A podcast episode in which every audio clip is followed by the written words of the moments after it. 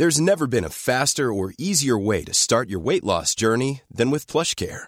PlushCare accepts most insurance plans and gives you online access to board-certified physicians who can prescribe FDA-approved weight loss medications like Wigovi and Zepbound for those who qualify. Take charge of your health and speak with a board-certified physician about a weight loss plan that's right for you.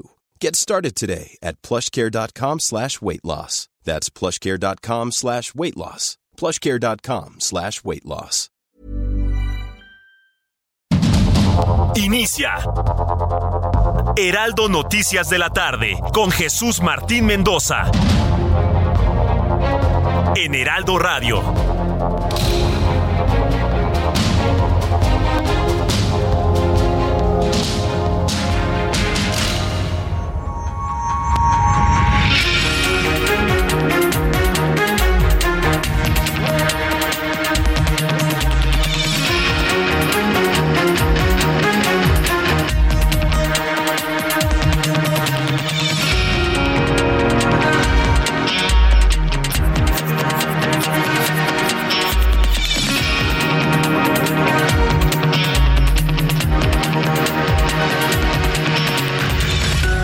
De la tarde en punto, hora del centro de la República Mexicana. Bienvenidos, muy buenas tardes. Iniciamos el Heraldo Radio arrancando una nueva semana y sobre todo que promete tener una gran cantidad de noticias, una gran cantidad de información.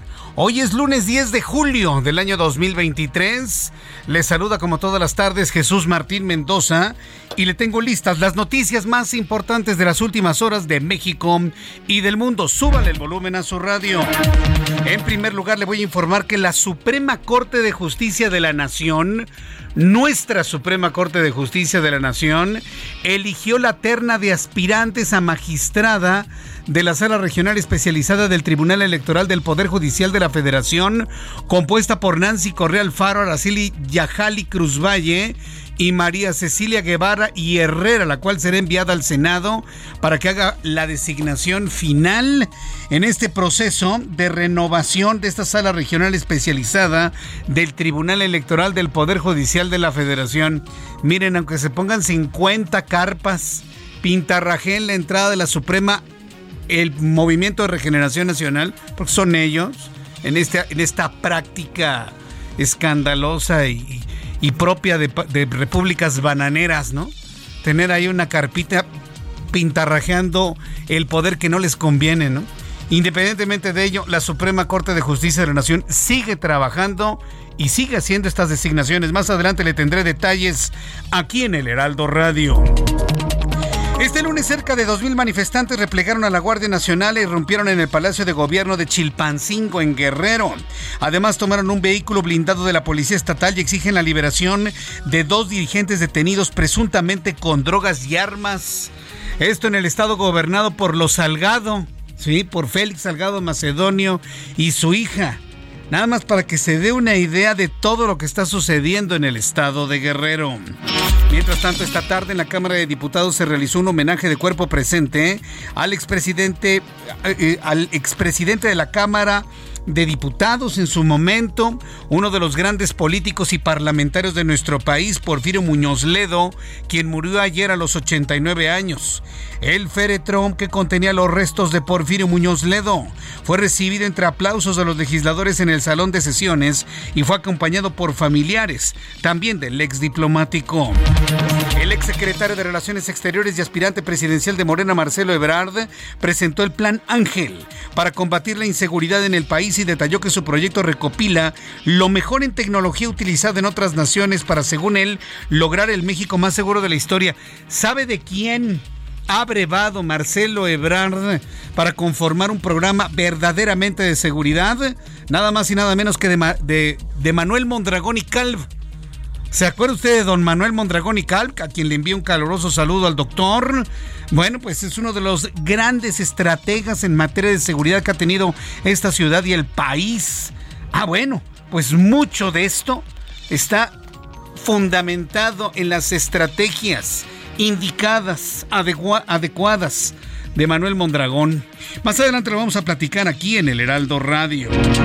Mientras tanto, la organización México Colectivo, auspiciada por el Movimiento Ciudadano, presentó su programa de trabajo rumbo a 2024, donde se plantean 27 temas en seis ejes temáticos.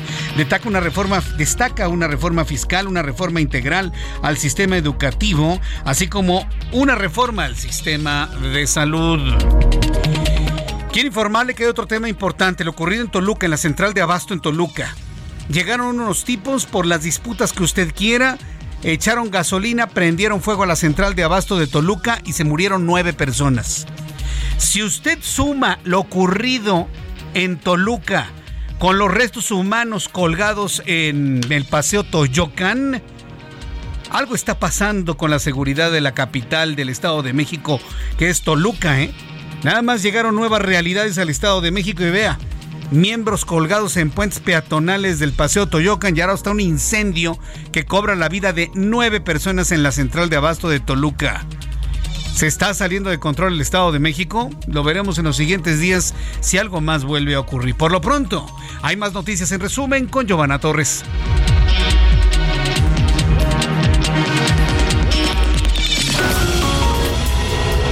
El gobernador de Jalisco, Enrique Alfaro Ramírez, anunció que se retirará de la política al concluir su mandato, descartando su participación en las elecciones del 2024.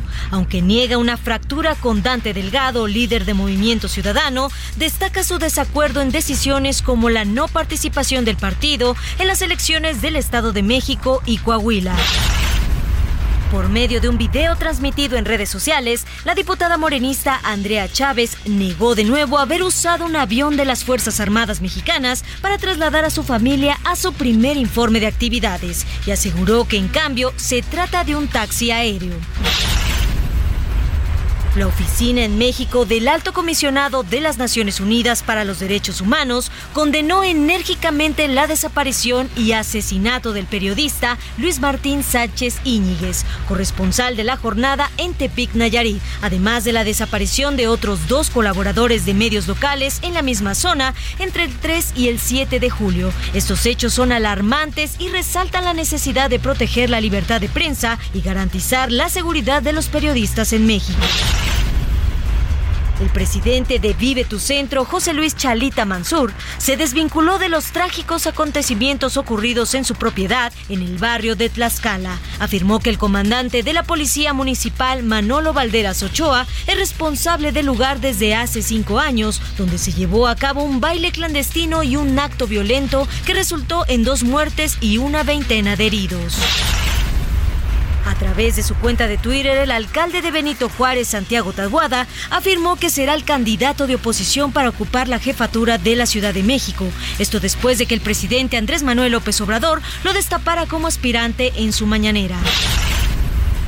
Autoridades de la Ciudad de México investigan un intento de robo en la casa del expresidente Felipe Calderón y su esposa Margarita Zavala. La ex primera dama detalló que un guardia de seguridad del condominio fue aparentemente engañado por una persona vía telefónica. El robo estaba a punto de concretarse cuando una empleada de la casa advirtió el acto y evitó la entrega de los objetos de valor. Este 11 de julio se cumple un año del cierre de dos estaciones de la línea 1 del sistema de transporte colectivo Metro y los trabajos de remodelación y rehabilitación cuya entrega se prometió a finales de mayo del 2023. Llevan casi dos meses de retraso y según las autoridades de la Ciudad de México todavía no garantizan una fecha de apertura.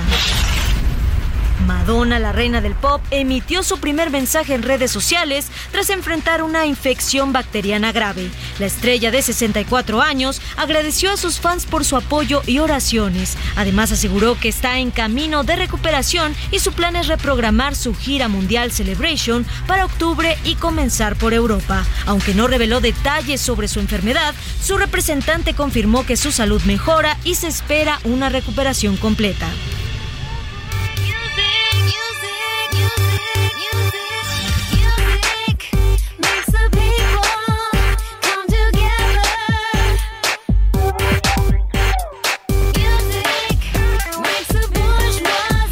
Giovanna por la información y bueno, pues Madonna sigue siendo noticia como escuchó con Giovanna Torres hace unos instantes. Bien, ya son las 6 de la tarde con 9 minutos hora del centro de la República Mexicana.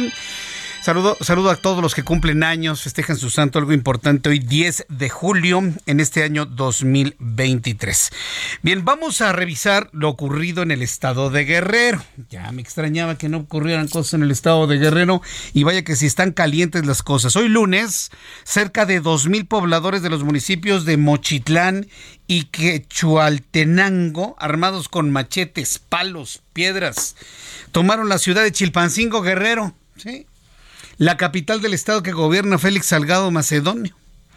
Vamos con Carlos Navarrete, él es el corresponsal en el estado de Guerrero, quien nos tiene todos los detalles de lo que sucede todavía en este momento en la capital de Guerrero. Adelante, Carlos, gusto en saludarte. Buenas tardes. Buenas tardes, efectivamente nos encontramos en Chilpancingo, justo en la autopista del Sol, donde pobladores de 50 comunidades, voy a actualizar el dato, eh, los pobladores no habían dado declaraciones a medios de comunicación, por eso había poca información al respecto, pero han aclarado que son pobladores de 50 comunidades de los municipios de Chilapa, José Joaquín de Herrera, Atlistac, Quechultenango y Acatepec, quienes vinieron, ellos dicen, a Chilpancingo para pedir la rehabilitación y construcción de carreteras en los pueblos. Comentarles, justo como lo mencionabas, por la mañana irrumpieron en la capital, eh, se confrontaron con elementos de la Guardia Nacional y de la Policía del Estado. En estos momentos mantienen retenidos a cuatro elementos de la Policía Estatal y a seis de la Guardia Nacional y han advertido que no piensan liberarlos hasta que se trasladen a este punto autoridades del gobierno del Estado y puedan llegar a un acuerdo ante estas peticiones. Eh, mencionarte que los pobladores mantuvieron tomado el Palacio de Gobierno y también el Congreso del Estado a manera de presión para que fueran atendidos por eh, el gobierno de Guerrero. Sin embargo, han indicado que no llegaron a ningún acuerdo y es por eso que desde las 4.30 de la tarde volvieron a bloquear la autopista del Sol. Por lo tanto, no hay circulación con dirección a la Ciudad de México y tampoco hacia el puerto de Acapulco. Mencionarte también que los pobladores llegaron a la capital portando palos, piedras y machetes agredieron a medios de comunicación, no nos permitían hacer la cobertura, sin embargo ya en este momento están un poco más tranquilos, han dicho que se comportaron de manera violenta presuntamente porque pues el gobierno del estado trató de desalojarlos y bueno, en este momento sigue tomada la autopista en la capital. Comentarte que por este motivo el gobierno del estado se vio obligado a suspender labores en todas las dependencias de gobierno, también se suspendieron clases, cerraron masivamente locales y centros comerciales de Chilpancingo y también se suspendió el servicio de transporte público, por lo tanto no hay manera de movilizarse en la capital a menos de que se cuente con vehículo particular. Esa es la situación que se vive actualmente en la capital guerrerense. Correcto, bueno, a ver, si nosotros queremos ir hacia Acapulco Guerrero, ¿podemos pasar por el libramiento de Chilpancingo sin problema o también está cerrado? No, es imposible pasar, es decir, estando en Chilpancingo no se puede circular ni a la Ciudad de México ni al puerto de Acapulco porque están bloqueados los cuatro carriles de la autopista del Sol, justo en el punto conocido como Parador del Marqués, que es, digamos, la vía en donde se conecta el bulevar de Chilpancingo con la autopista. No, no hay manera entonces de ir a Acapulco desde la Ciudad de México por tierra, ni por la libre. Efectivamente, no hay forma porque el, incluso el acceso a la carretera federal, que es la vía libre, también está bloqueada hay vehículos varados, hay autobuses, hay trailers varados en la zona y pues bueno, estamos a la espera ¿no? de, cómo evoluciona esta situación. Qué barbaridad. Y bueno, pues en la, en la plaza de cobro, que se encuentra un poco más al sur de Chilpancingo, ahí los automovilistas, ¿qué hacen? ¿Abandonaron ya los autos o cuánto tiempo están dispuestos a quedarse en el lugar? Pues es justo lo que estamos tratando de averiguar. No hemos podido acercarnos a la zona de la caseta, está retirada del punto en donde se encuentran los pobladores. Eh, pero mencionarte, ¿eh? justo cuando los pobladores intentaron ingresar a la ciudad, los policías estatales y los agentes de la Guardia Nacional que se habían trasladado para impedirles el paso terminaron huyendo. Mm. Igualmente, los agentes que cubrían o que resguardaban Palacio de Gobierno, la sede del Poder Ejecutivo, también salieron huyendo una vez que se enteraron que el contingente se dirigía hacia este punto. Qué barbaridad. Bueno, pues nos mantenemos en comunicación permanente. Cualquier actualización, vamos a regresar contigo más adelante. Muchas gracias, Carlos. Buenas tardes, hasta luego. Carlos Navarrete, nuestro corresponsal en Chilpancingo Guerrero. Y bueno, pues están informando que en este momento la Mesa para la Construcción de la Paz se declara en sesión permanente, informa la hija de Félix Salgado Macedonio. Sí. Entonces, bueno, pues vamos a estar atentos a ver si don Félix puede destrabar todo este asunto, ¿no? Porque imagínense, ni para la Ciudad de México ni para Acapulco, cerrado en Chilpancingo, como ya es costumbre, tanto autopista como federal y todo cerrado en Palo Blanco. No, no, no, un verdadero desastre en el sur de la República Mexicana. Mientras esto sucede, la Cámara de Diputados recibió por última vez a Porfirio Muñoz Ledo, el gran parlamentario, el gran tribuno mexicano. Murió ayer a los 89 años. El hombre que vio diferente a México, el que puso, estableció el principio de la alternancia, el primer hombre que tuvo la valentía y valor fíjese la, diferencia de los conceptos, valentía y valor para interpelar a un presidente de la República y a partir de ese momento la conformación de un Frente Democrático Nacional que después se convirtió en el PRD y que hoy es Morena. ¿Sí? En, gran medida, ¿no? PRI y, PRD han conformado Morena. Vamos con Elia Castillo, reportera del Heraldo Media Group, quien nos tiene todo lo acontecido hoy en la Cámara de Diputados. Adelante, Elia. Muy buenas tardes, Jesús Martín, te saludo con mucho gusto a ti al auditorio. Pues así es, a la una treinta de la tarde, en medio de aplausos, el Pleno de la Cámara de Diputados recibió el féretro con los restos mortales de Porfirio Muñoz Ledo para rendirle un homenaje de cuerpo presente en el Salón de Sesiones, desde donde, como bien comentas, legisló en diversas ocasiones. En el homenaje se encontraron presentes sus hijos Lorena, Alejandro y Porfirio Thierry Muñoz. Eh, Muñoz al, eh, Lerdo de Muñoz Ledo, perdón, así como sus nietos Diego, Rodrigo, Ana Paula y sus nueras Paulina, Sandra y Rebeca Dorantes. También se encontró presente en esta ceremonia Jesús Martín, la secretaria de Gobernación Luisa María Alcalde y los legisladores o ex legisladores Laura Rojas, Dolores Padierna, Marco Antonio Adame, Guadalupe Acosta Naranjo, Verónica Juárez, Marta Tagle y Lorena Villavicencio. Previo a los posicionamientos Jesús Martín, eh, bueno, pues se guardó un minuto de silencio por la muerte de quien eh, pues fuera el presidente de la Cámara de Diputados durante la, pasada legislatura y quien le entregó la banda presidencial al presidente Andrés Manuel López Obrador. El primero en posicionar en este homenaje fue el coordinador de los diputados de Morena, Ignacio Mier, con quien recordemos Jesús Martín tuvo desencuentros en la recta final de su diputación federal en la pasada legislatura, en donde le reclamó su manera de eh, la manera de legislar con la que estaban legislando eh, la bancada mayoritaria y también le recriminó que no hay, no lo hayan eh, tomado en cuenta para las candidaturas o para la reelección de, de diputaciones federales de esta legislatura. Escuchemos parte de lo que comentó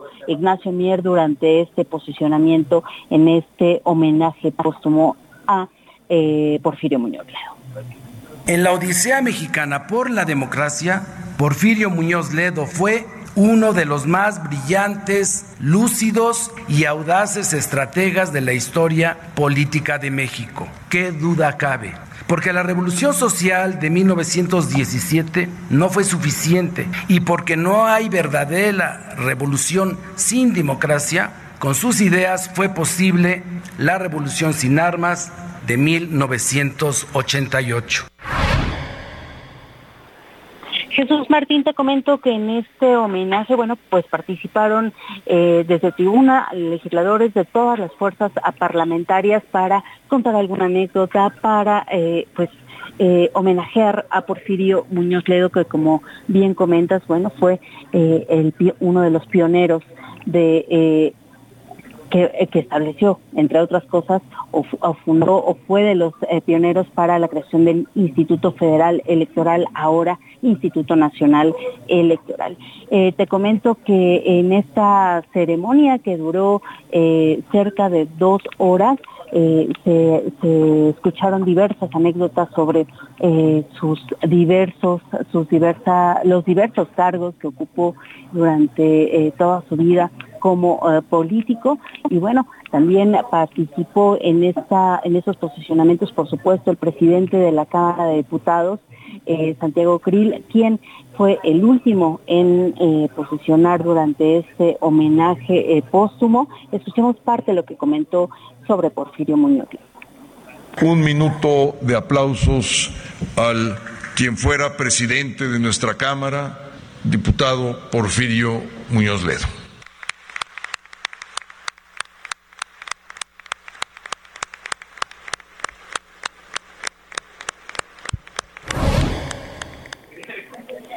Jesús Martín, fue así justamente con un minuto de aplausos y el himno nacional con, los que se despidió a Porfirio Muñoz Ledo de este salón de plenos de la Cámara de Diputados.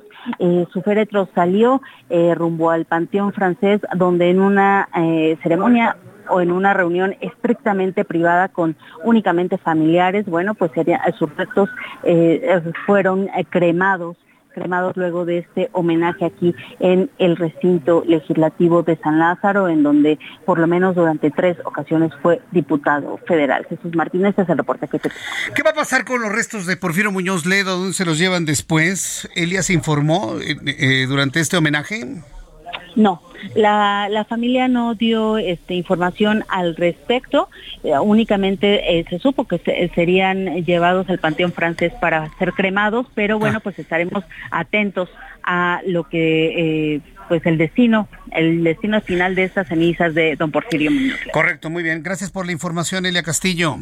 Muy buenas tardes. Gracias, muy buenas tardes. Elia Castillo, nuestra compañera reportera. Se acabó la historia con Porfirio Muñoz Ledo. Y, y, vea lo, tengo que decir como es, como lo estoy viendo, como lo estoy sintiendo. A ver, usted y yo que estamos aquí platicando, que estamos tomando un cafecito, tecito, agüita, que va usted en el transporte público, va rumbo a su casa. ¿Se ha dado cuenta que últimamente ha fallecido mucha gente crítica de la actual administración? Porfirio Muñoz Ledo le entregó la banda presidencial a Andrés Manuel López Obrador y se convirtió en uno de sus más profundos críticos al interpretar que en los hechos pues el actual presidente no ha cumplido con todo lo que prometió desde que lo conformó o se conformó presuntamente desde las izquierdas mexicanas. Y ese era su gran, gran pleito de Porfirio Muñoz Nedo con López Obrador. Con todo el mundo se enemistaba, hasta con su gran amigo Cuauhtémoc Cárdenas. Eso no nos debería sorprender absolutamente nada. Pero Porfirio Muñoz Ledo se fue en medio de una profunda crítica a lo que hace el actual presidente que nada tiene que ver con lo que prometió durante todo su tiempo de aspiración a ser presidente. Y a mí sí verdaderamente me sorprende cómo muchas voces profundamente críticas y en un momento verdaderamente especial cuando se está conformando todo el criterio para la elección del, del, rumbo que va a tomar nuestro país durante los siguientes años, se va y se apaga por completo. Descanse en paz, Porfirio Muñoz Ledo, un hombre sin duda fundamental interesante, importante, a quien le debemos, fíjese, a Porfirio Muñoz Ledo se le debe la alternancia de partidos que tenemos actualmente. El grito que surgió en aquel informe de gobierno, el último, por cierto, de Miguel de la Madrid Hurtado en 1988, lo que se ha calificado como la revolución sin armas, que también ocurrió en el año 2000, fue el parteaguas, fue el inicio de una historia que hoy nos tiene en una alternancia de partidos, del PRI al PAN, del PAN al PRI, del PRI a Morena, de Morena a... Se está conformando esa historia. Y en la conformación de esa historia se nos va don Porfirio Muñoz Ledo, que ya estaba grande, estaba enfermo, por supuesto. Y de esta manera pues apaga una de las voces más importantes. Por cierto, exalumno marista. Sí, estudió Derecho en la Universidad Nacional Autónoma de México, pero toda esa personalidad, toda esa personalidad se conformó en las aulas y en los pupitres del Instituto México y del CUM, del Centro Universitario México. Toda esa personalidad se conformó ahí, lo que finalmente lo catapultó a ser un hombre profundamente, eh, profundamente asertivo, profundamente congruente y sobre todo un verdadero, un verdadero amor por nuestro país. ¿Quién fue Porfirio Muñoz Ledo? Uno de los políticos de mayor trayectoria. Falleció a los 89 años y Cuauhtémoc Cárdenas opinó lo siguiente pues pide a un luchador, a un luchador que ha sido muy constante desde hace ya muchos años, buscando un cambio para, para el país, desde las distintas posiciones que tuvo, a veces con encuentros y desencuentros con otros compañeros, pero siempre se mantuvo firme en la lucha y firme por el cambio en México. Después de los anuncios, después de los anuncios le voy a presentar en voz de mi compañero Luis Pérez Curtad un resumen de toda su vida un resumen de toda su trayectoria, de los momentos que lo colocaron como un hombre importantísimo en la vida política de nuestro país.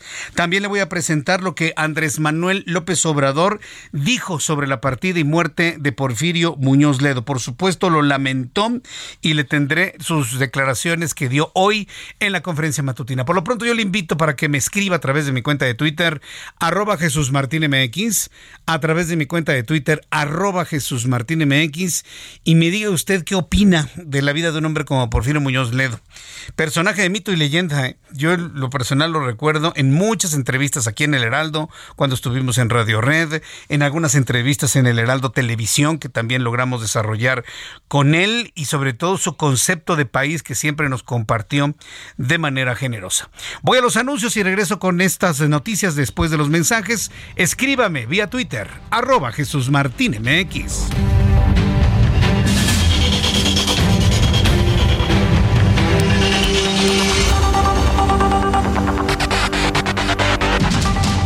Escucha las noticias de la tarde con Jesús Martín Mendoza.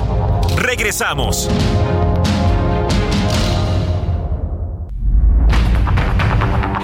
son las 6 de la tarde con 30 minutos hora del centro de la República Mexicana. Rápidamente para redondear la historia de Porfirio Muñoz Ledo, mi compañero Luis Pérez Curtad nos informa quién fue Muñoz Ledo. Hombre del trapecio político, estuvo en el apogeo del viejo PRI contribuyó al debilitamiento de la hegemonía del partido de Estado, uno de los protagonistas de la llamada Cuarta Transformación. Porfirio Alejandro Muñoz Ledo y Lazo de la Vega nació en la Ciudad de México el 23 de julio de 1933. Egresado de la Facultad de Derecho en la Universidad Nacional Autónoma de México, entre 1961 y 1964 fungió como subdirector de la Oficina de Educación Superior e Investigación Científica en la Secretaría de Educación Pública. En 1964 lo designaron consejero cultural de la Embajada de México en Francia. En su discurso sobre el quinto informe del presidente Gustavo Díaz Ordaz, Porfirio Muñoz Ledo, diputado federal, lo defendió por los acontecimientos del 2 de octubre de 1968 en Tlatelolco. Lo nombraron secretario general del Instituto Mexicano del Seguro Social. Tras el triunfo de Luis Echeverría Álvarez como presidente, lo nombraron su secretario de la Presidencia de la República. En 1972 fue secretario del Trabajo. En el sexenio de José López Portillo ocupó la Secretaría de Educación Pública. Las diferencias con el gremio sindical ocasionó que el presidente le pidiera su renuncia. Sin embargo, lo nombró comisionado especial para recorrer varios países. Muñoz Ledo hizo carrera como diplomático al ser enviado a las Naciones Unidas. En dos ocasiones presidió el Consejo de Seguridad de la ONU. Fue presidente nacional del PRI. Interpeló al presidente Miguel de la Madrid en su último informe de gobierno. Rompió con el PRI en 1986 y se unió a Cuauhtémoc Cárdenas para formar la corriente democrática, lo que se convertiría en el PRD el cual dirigió de 1993 a 1996. Un hombre que se caracterizó por su retórica en la tribuna. Yo he tratado siempre, en donde he estado, con empeño, con dedicación de tiempo completo, a convertir mis palabras en hechos. En el año 2000 buscó contender para las elecciones presidenciales, pero el PRD se lo negó. Ante ello, se convirtió en el candidato del extinto PARM, meses después declinó por Vicente Fox. Fue redactor de la Constitución de la Ciudad de México. El mismo Muñoz Leado le entregó la banda presidencial a Andrés Manuel López Obrador. Nadie puede abolir la historia. Ejercemos tanto el derecho a la memoria como el don de la tolerancia. Y acatamos el imperativo de la justicia. Esta es la hora cero de la nueva república. Descanse en paz. Era el Media Group, Luis Pérez Couta. Descanse en paz, Porfirio Muñoz Ledo. Finalizamos con López Obrador y lo que comentó sobre Porfirio Muñoz Ledo esta mañana. Lamento el fallecimiento de Porfirio Muñoz Ledo, con quien por mucho tiempo tuve coincidencias. Las discrepancias recientes no borran los buenos y largos momentos de amistad y compañerismo, mucho menos su legado político. Abrazo a sus familiares y amigos. Ya, finalmente eso fue todo por parte del presidente. Bien, son las 6 de la tarde con 33 minutos hora del centro de la República Mexicana. Vamos al tema de Toluca, porque mientras se van los hombres que visualizaron un México distinto, un México más justo, un México en crecimiento, parece que todo va en una involución. Y tenemos el problema de la inseguridad ahora exacerbado en Toluca. La semana pasada le informaba sobre restos humanos que aparecieron colgados en los bajopuentes del Paseo Toyocan. Ayer quema la central de Abasto, sobre todo con un saldo de nueve muertos dentro de la central de Abasto de Toluca. La Fiscalía del Estado de México anunció que investiga el ataque a una nave de la central de Abasto de Toluca como principal hipótesis. Conflictos internos, dicen, por la ambición de poseer espacios comerciales en esa central de abasto. Además, actualizó que son nueve las personas muertas. Gerardo García, desde el Estado de México, nos informa. Adelante, Gerardo. Hola, ¿qué tal? Muy buenas tardes, Jesús Martín, y también al auditorio. La Fiscalía General de Justicia del Estado de México confirmó el ataque a una nave de la central de abasto de Toluca como principal hipótesis de esta agresión. Se tratan de conflictos internos por la posesión de los comercios. Además que actualizó que son nueve las personas muertas y una más lesionada de gravedad.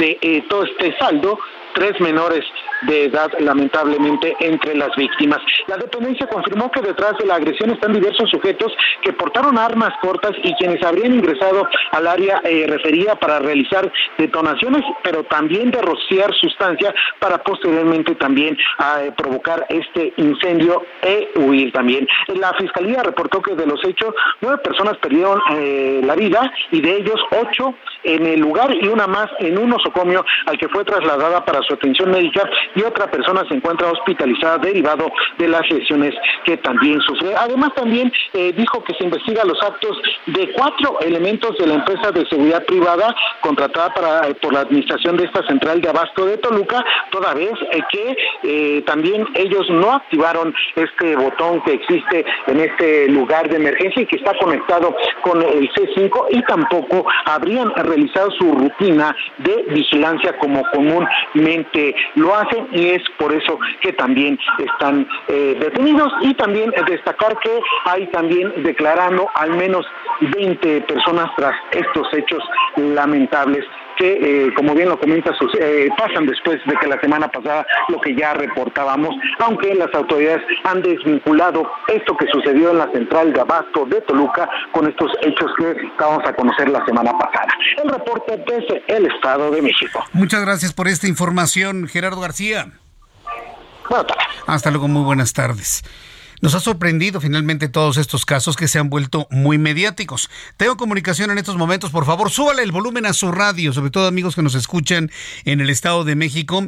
En la línea telefónica Raimundo Martínez Carvajal, alcalde de la ciudad de Toluca.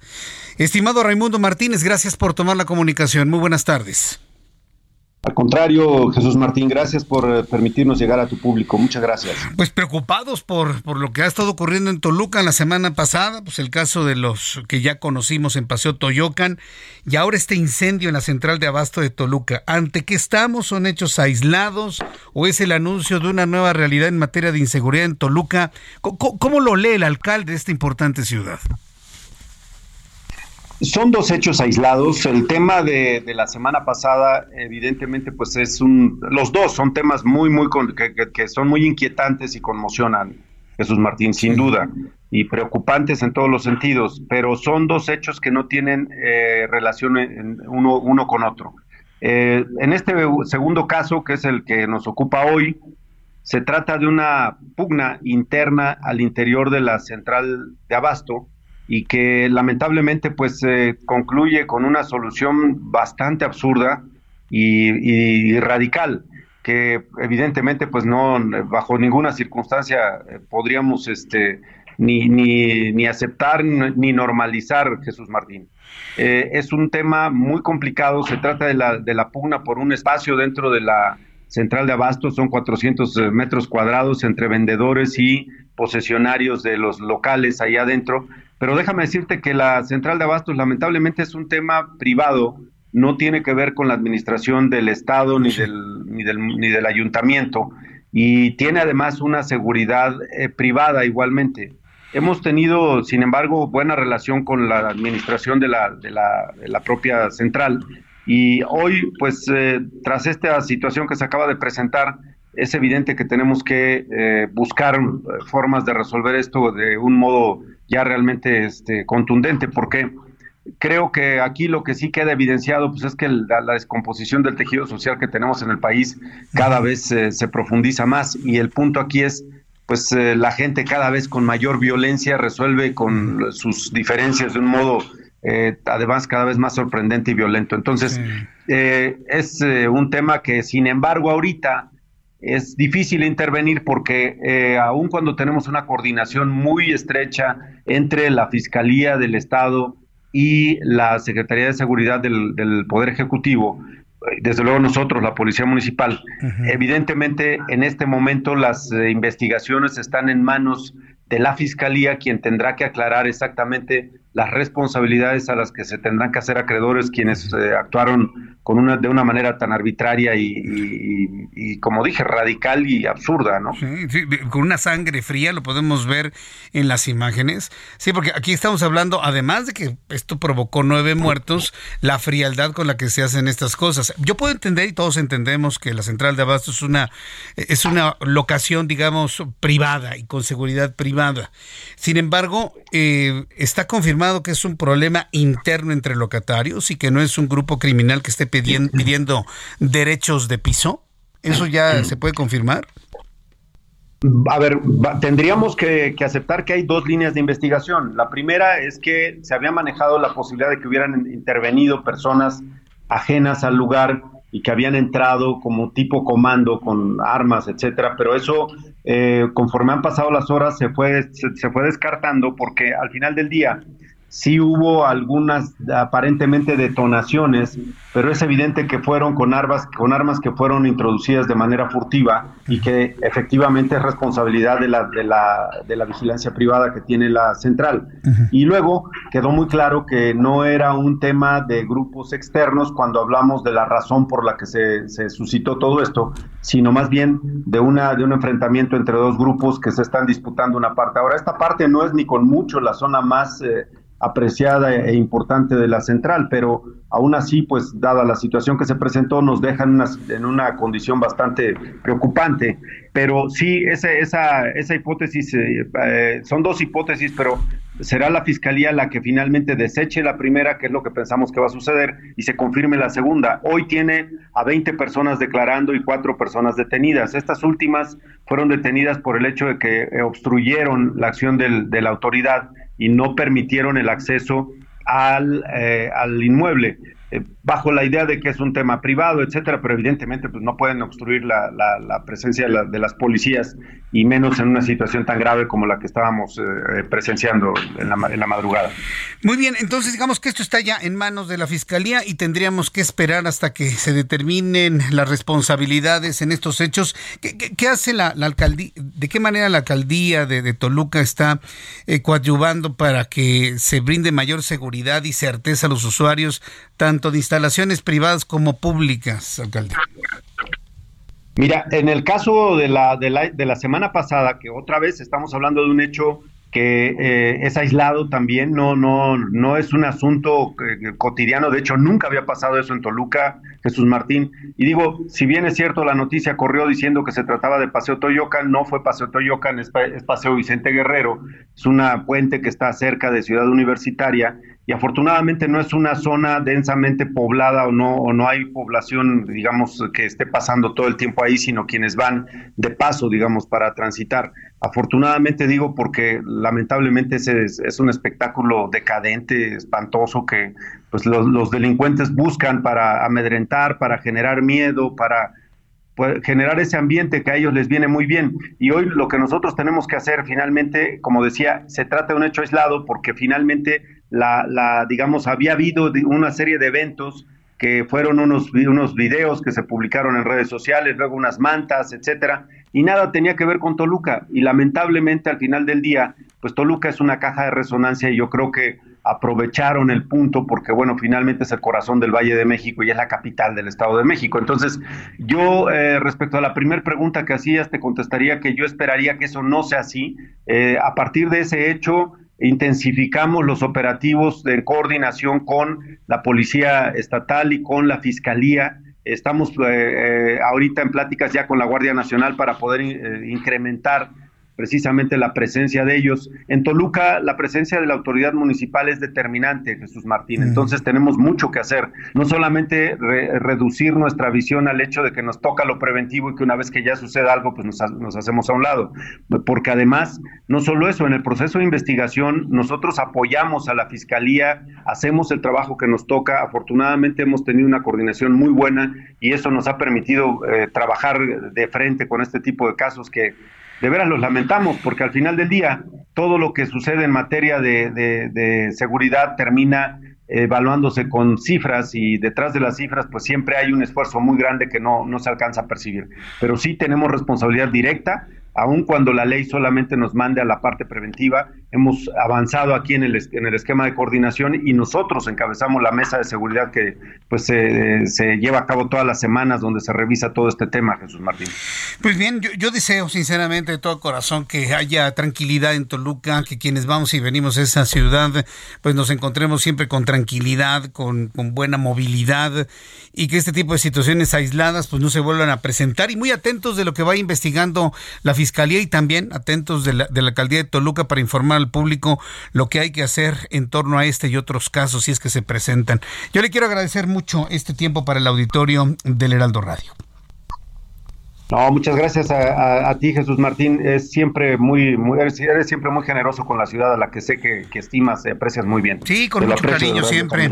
Y un gran saludo para allá, para todo el equipo de trabajo y seguimos en comunicación, estimado Raimundo Martínez. Muchas gracias por este tiempo. Gracias, Jesús Martín. Hasta luego. Hasta pronto, que le vaya muy bien. Es Raimundo Martínez Carvajal, presidente municipal de la ciudad de Toluca. Pues preocupados y ocupados, evidentemente, ante este tipo de situaciones.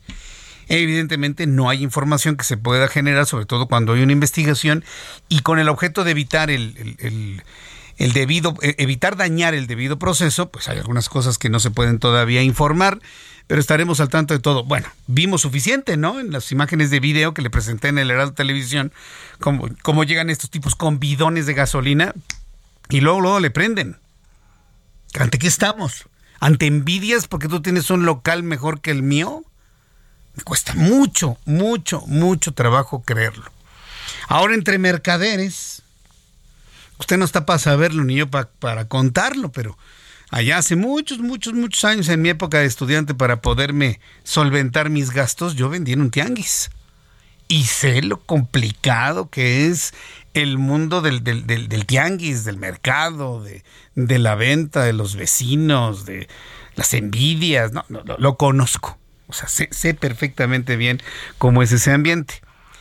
Pero de ahí a quemar una nave, yo pienso que estamos ante otro tipo de cosas. Digo, nada más metiéndole un poquito de lógica, creo todos que sabemos por dónde va a ir seguramente el resultado de la investigación.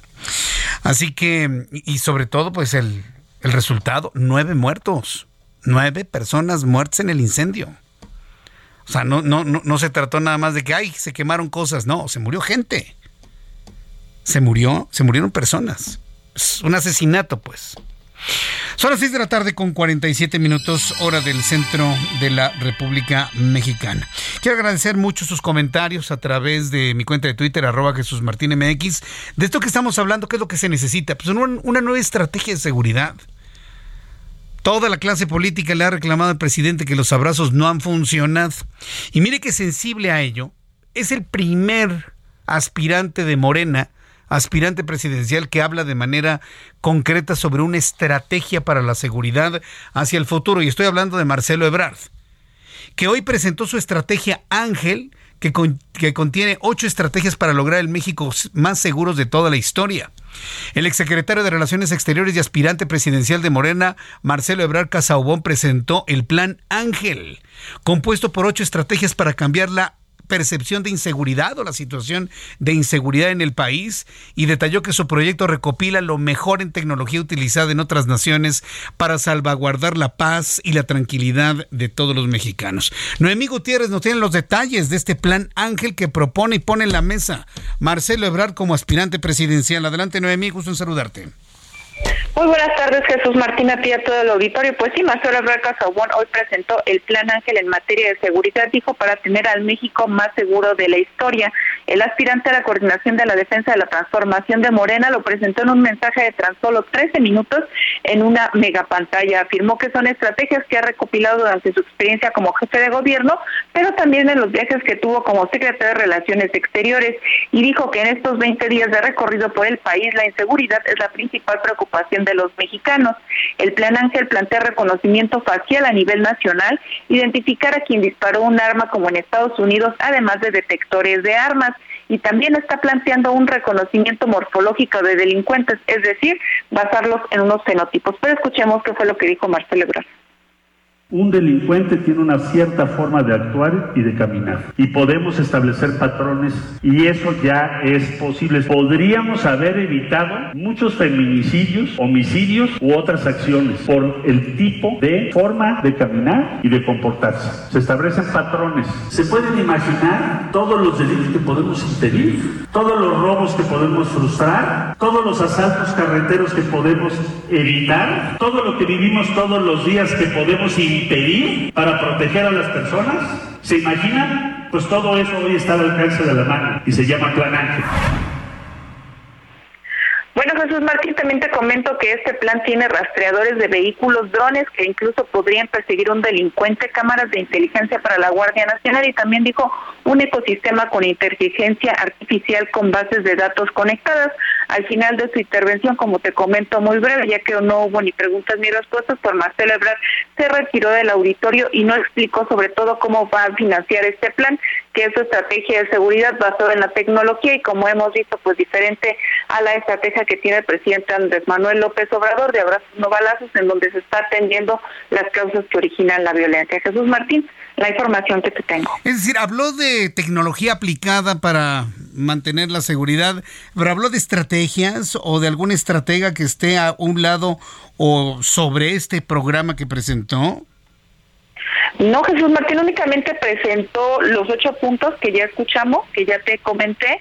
No vimos a ninguno de sus asesores en materia de seguridad. En primera, en el lugar de invitados especiales, pues estaba Rosalinda Bueso, su esposa Marta Delgado, algunos otros operadores, pero únicamente habló Marcelo Ebrard, vio este mensaje de aproximadamente 13 minutos es una presentación muy espectacular que tuvo porque fue en una pantalla tipo cine, él hablando únicamente con un micrófono, dio los ocho puntos y se retiró. No hubo más eh, detalles sobre su estrategia, ya después este, dio algunas entrevistas, pero esta fue la presentación que hubo para los medios de comunicación, Jesús Martín. Correcto, muy bien, pues muchas gracias por esta información, Noemí. Muy buenas tardes. Hasta luego, que te vea muy bien. ¿Sabe por qué esta noticia es verdaderamente importante? porque Marcelo Ebrard, como aspirante presidencial, no eh, va a continuar con la estrategia de los abrazos. Este plan así lo plantea. Posiblemente no habrá balazos, que eso, de hecho, eso es lo que quisiéramos, que no haya balazos, pero tampoco va a haber abrazos. Y lo estamos viendo aquí en su en el programa que está presentando, que se llama Ángel, pero que este ángel significa avanzadas normas de geolocalización y seguridad. Es decir, es tecnología aplicada para la localización del malandro. ¿Para ir a abrazarlo y besarlo? No, no, para detenerlo y llevárselo, ¿no? Entonces, interesante sin duda alguna. Yo estoy seguro que eh, Marcelo Ebrard habrá de profundizar en esta estrategia que, insisto, nada tiene que ver con lo que actualmente se está aplicando en el gobierno federal. Lo que me habla de que no habría continuidad en esa política, ¿eh? por lo menos en lo que yo estoy viendo, cómo se fundamenta, de qué está dotado, cómo va a estar planeado. Esta estrategia, Ángel, de ninguna manera es una continuidad de lo que tenemos el día de hoy. Y ahí es donde está el centro de la noticia. Ahí. No hay continuidad de los abrazos. Que haya continuidad de los no balazos, en eso estamos de acuerdo, ¿no? Pero no hay continuidad en los abrazos. Eso me queda completamente claro. Son las 6 de la tarde con 53 minutos, hora del centro de la República Mexicana. Quiero informarle que el comité organizador del Frente Amplio por México informó que recibieron la documentación de 33 interesados en ser presidentes de México, fíjese. 33 personas interesadas tanto de partidos políticos como ciudadanos para convertirse en candidato del Frente Amplio por México para el 2024. Bueno, le llaman responsable del Frente Amplio y luego futuro candidato a la presidencia. De acuerdo con los lineamientos, aceptó solo el registro de 13 de ellos, quienes cumplen con todos los requisitos. Es decir, de los 33 fueron eliminados en automático 20, se quedaron nada más 13. En conferencia de prensa, Teresa González del comité organizador presentó a las 13 personas acreditadas como aspirantes a responsables del frente y dijo que el ejercicio renueva los ánimos y compromisos democráticos en nuestro país. Los 13 aspirantes que avanzan a la siguiente ronda porque 20 quedaron eliminados. Ahí le van los nombres de los aspirantes que quedan. Yo nada más veo tres, yo en lo personal. En nuestra encuesta del Heraldo de México publicada el día de hoy, pues aparece Xochil Gálvez, aparece en segundo lugar Santiago Krill, en tercero Beatriz Paredes Rangel y en cuarto Enrique de la Madrid. Yo veo a Enrique de la Madrid, a Santiago Krill y a Xochitl Vázquez. Después de los anuncios, le voy a tener la lista completa de los que quedaron. A ver, le digo algunos rápidamente. Silvano Aureoles, Santiago Krill, Enrique de la Madrid, José Jaime, Enrique Félix, Xochil Galvez, Francisco Javier García Cabeza de Vaca, Ignacio Loyola Vera, Miguel Ángel Mancera, Beatriz Paez Rangel, Jorge Luis Preciado, Gabriel Cuadri, Israel Rivas y Sergio Iván Torres Bravo. Mensajes y regreso. Escucha las noticias de la tarde con Jesús Martín Mendoza. Regresamos. Continúa Heraldo Noticias de la tarde con Jesús Martín Mendoza.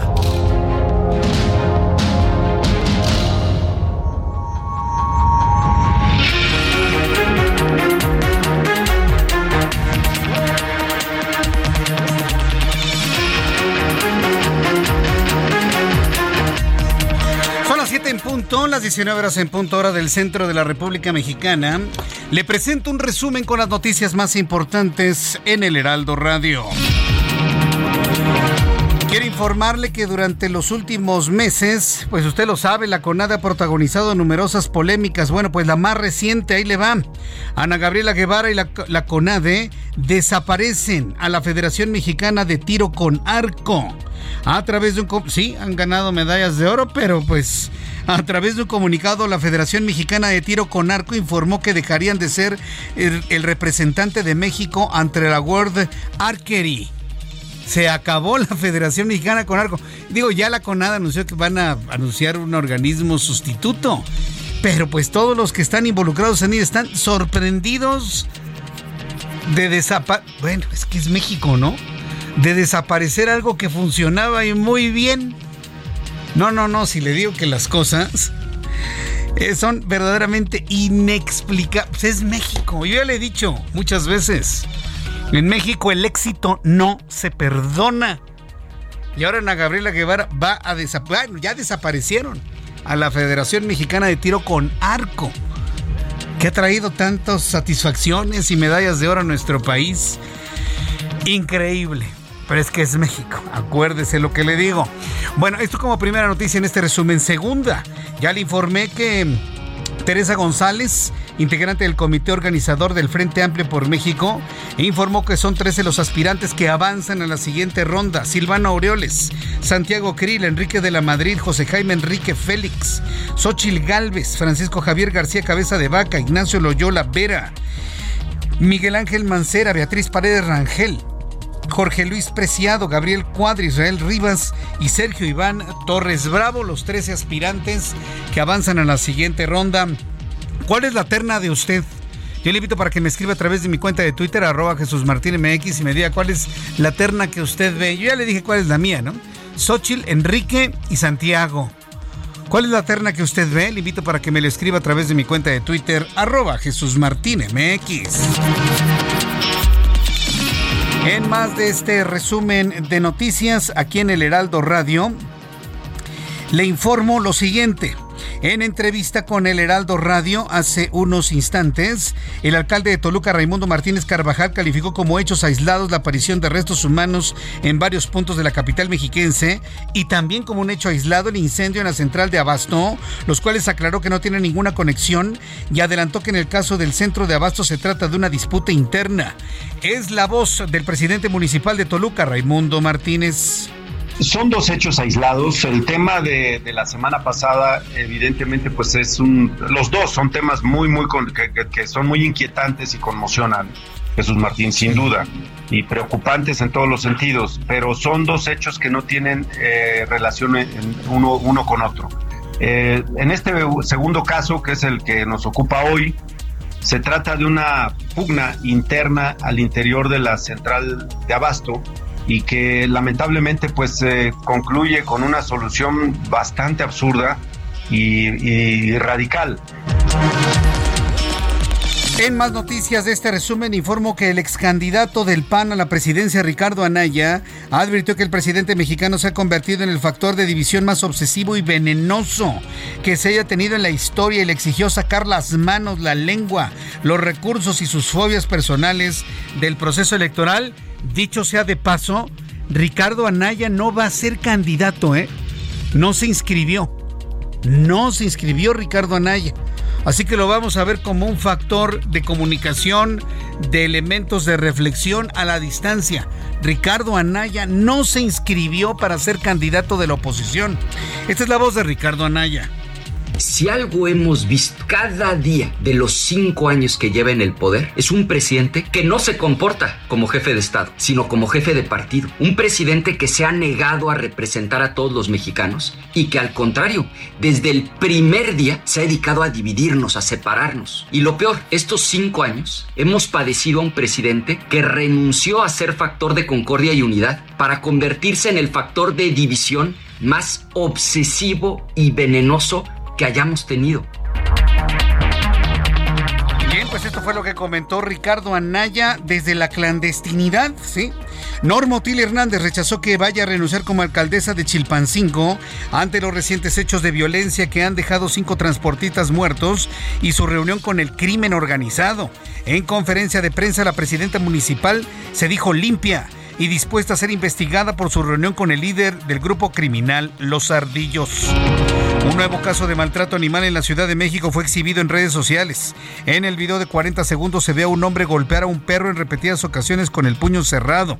La Fundación Toby confirmó que el perro se llama Doki y su dueña desconocía el abuso. El presunto agresor fue identificado como empleado de, de Brutal Vinata de Barrio pero que fue ya despedido. Se exige justicia para el perro maltratado a través de justicia para Doki. Le informo también que el secretario de Gobierno Ricardo Ruiz de aquí del gobierno de la Ciudad de México, el secretario de gobierno Ricardo Ruiz entregó al Congreso Capitalino la iniciativa de reforma al Código Penal para castigar la tala ilegal hasta con 20 años de prisión y una multa de 5 mil a 10 mil unidades de medida. El funcionario detalló que el objetivo de la reforma es la preservación de los ecosistemas principalmente en las alcaldías Tlalpan y Mipalta, cuyas repercusiones de la tala se traducen en casi una quinta parte de las emisiones de gases de efecto invernadero. Un juez de la Ciudad de México vinculó a proceso a Javier Sadrak N., señalado como el presunto autor intelectual del robo a la joyería Berger en Plaza Antara registrado el pasado 26 de junio. El presidente de Turquía, Recep Tayyip Erdogan, levantó el veto de la adhesión de Suecia a la OTAN. Esto se da justo en la víspera de una cumbre de la alianza que se centrará en dar un mensaje de unidad en el apoyo a Ucrania frente a la invasión rusa. La organización Voces del Sur y Fundación por la Libertad de Expresión y Democracia revelaron que 208 periodistas han abandonado Nicaragua por razones de seguridad desde abril de 2018, cuando estallaron diversas manifestaciones contra la dictadura de Daniel Ortega que dejaron al menos 350 muertos. El presidente de Ucrania, Volodymyr Zelensky, declaró en su último discurso a la nación antes del inicio de la cumbre de la OTAN que Ucrania merece estar en el organismo e insistió en que necesita una señal clara de que será admitida como Estado miembro cuando termine la guerra contra Rusia. Son las noticias en resumen. Le invito para que siga con nosotros. Le saluda Jesús Martín Mendoza.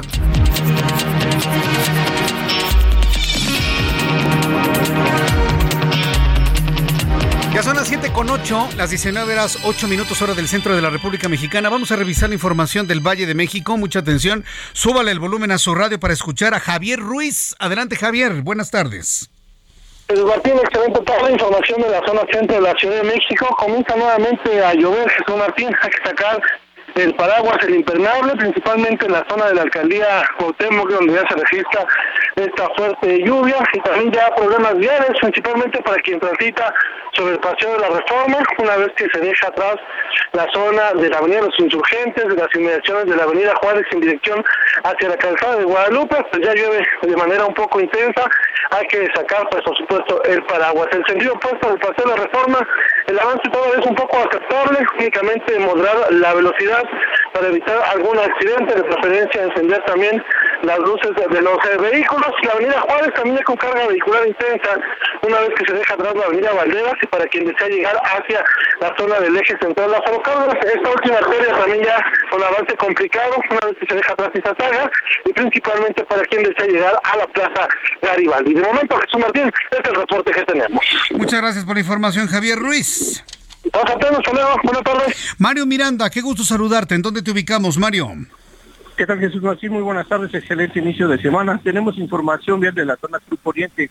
Informarles a los amigos automovilistas que en estos momentos encontrarán tránsito lento lo que es en la avenida Constituyentes en el tramo del anillo periférico al cruce con Paseo de la Reforma y esto es, que es debido a que se están llevando obras para la construcción del cablebús y esto pues eh, complica la vialidad en esta zona Jesús Martín. La avenida Observatorio con tránsito lento de periférico al cruce con Constituyentes.